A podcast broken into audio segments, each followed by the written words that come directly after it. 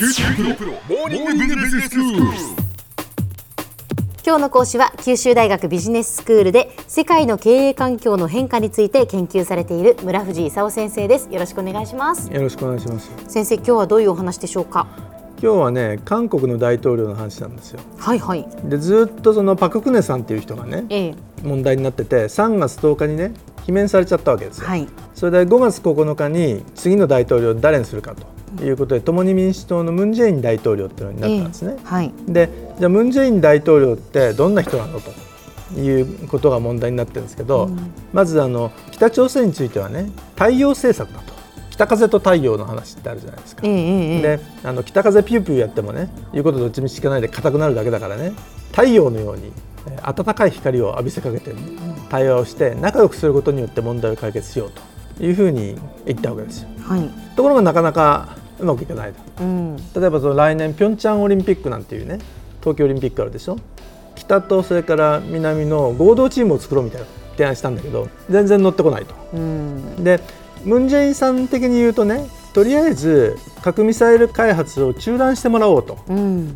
簡単にあの放棄って言ってもね放棄しないからまずは中断してもらおうと。中断したら韓国とアメリカのあの合同演習みたいなのね少しやめたりとかね。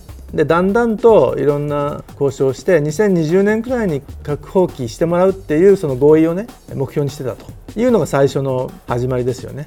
はい。ところが何が起こってるかっていうとあの北朝鮮が全然そのミサイル開発をやめないでね気が付くとなんかだんだん飛距離が伸びてきてね。うん。でもうなんかアメリカ本土に届いちゃうようなで東海岸にも届いちゃうようなそのミサイルを開発しちゃったんじゃないかと。でそのミサイルにあの核爆弾を乗っけることもできると。いうような話がこう出てきてるわけですよ。うん。で最近はアメリカのそのグアムの周りをミサイルで撃っちゃおうとかね。であのアメリカ的に言うとそんなことしたらもう体制がなくなるぞとかね。お互いになんか脅し合ってると。であのどこまで本気なのかね。よくわかんないと。そうですよね。で北朝鮮はもともとその戦争しないためにねそういうのを開発してるはずなのに、ええ。あのひょっとするとそのガムの近くに撃っちゃったりするとねうん。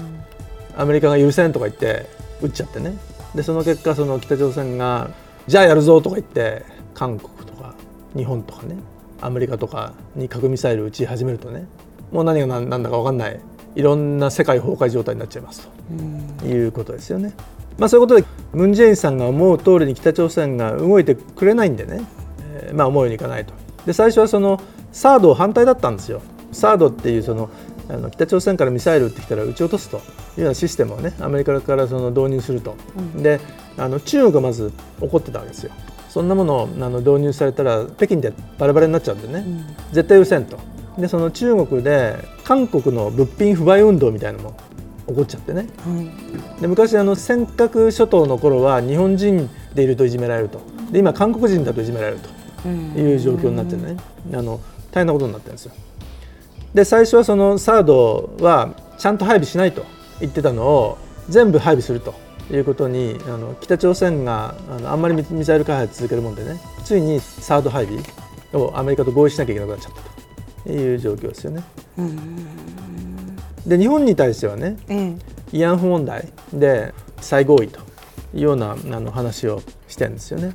日本だとねあのな一回なんか合意したことを本当にやめてほしいということなんだけど韓国ではねプサンの少女像を撤去するのに反対の人が78%とかね、日韓合意の再交渉を求める意見が70%なんですよ。うん。で日本ってもうその悪いことした人たちってもうほとんどいないしね何の話だかもよくわからんという中でなんかおそらく相当悪いことをしたんだろうとうん。いうことで向こうは怒ってるんだけどこっちはそもそも何の話かもよくわからんとええ。いう状況なわけですよ。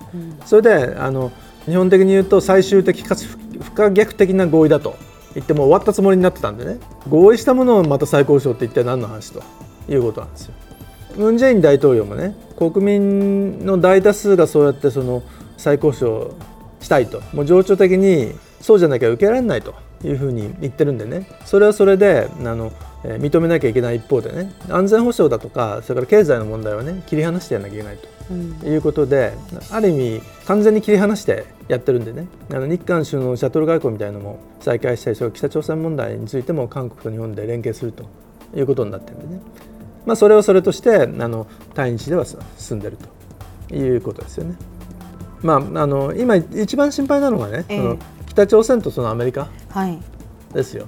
であの韓国的に言うと同じ民族ですから、うん、で同じ人たちがねあの北と南に分かれちゃって、うん、あのまだね家族で会えない何十年会えない人があの北と南に分かれてると、うん、でその夜になるとね鳴き声が聞こえてくると。いう状況なんですよ、だからその韓国の中でもミサイル撃ってくるから許せないっていう人とねミサイル撃ってくるんだけど同じ民族じゃないかっていう人とねあの2つに分かれちゃってね。でこれが簡単に合意できないと。で日本とかそのアメリカ的に言うとねもう対話なんかしてる場合じゃないと。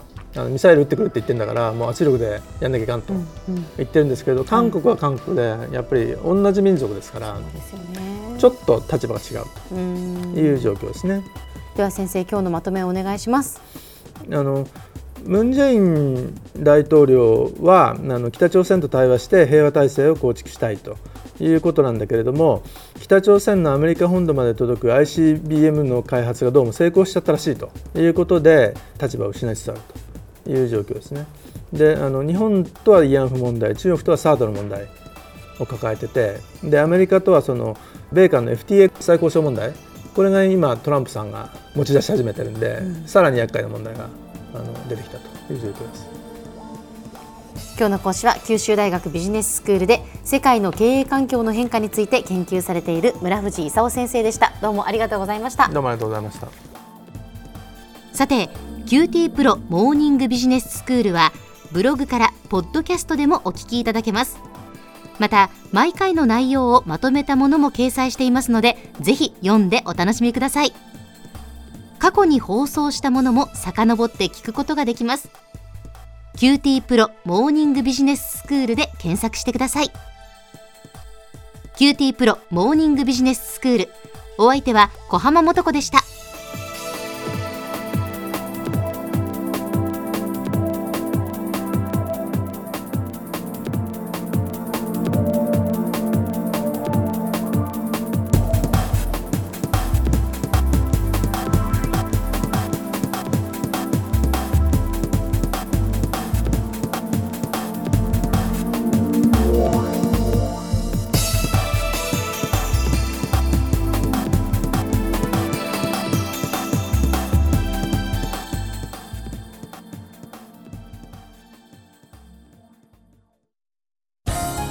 プロは通信ネットワーク、セキュリティ、クラウドなど QT ネットがお届けする ICT サービスです。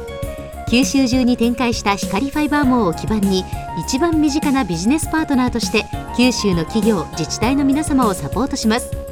詳しくは QT プロで検索を。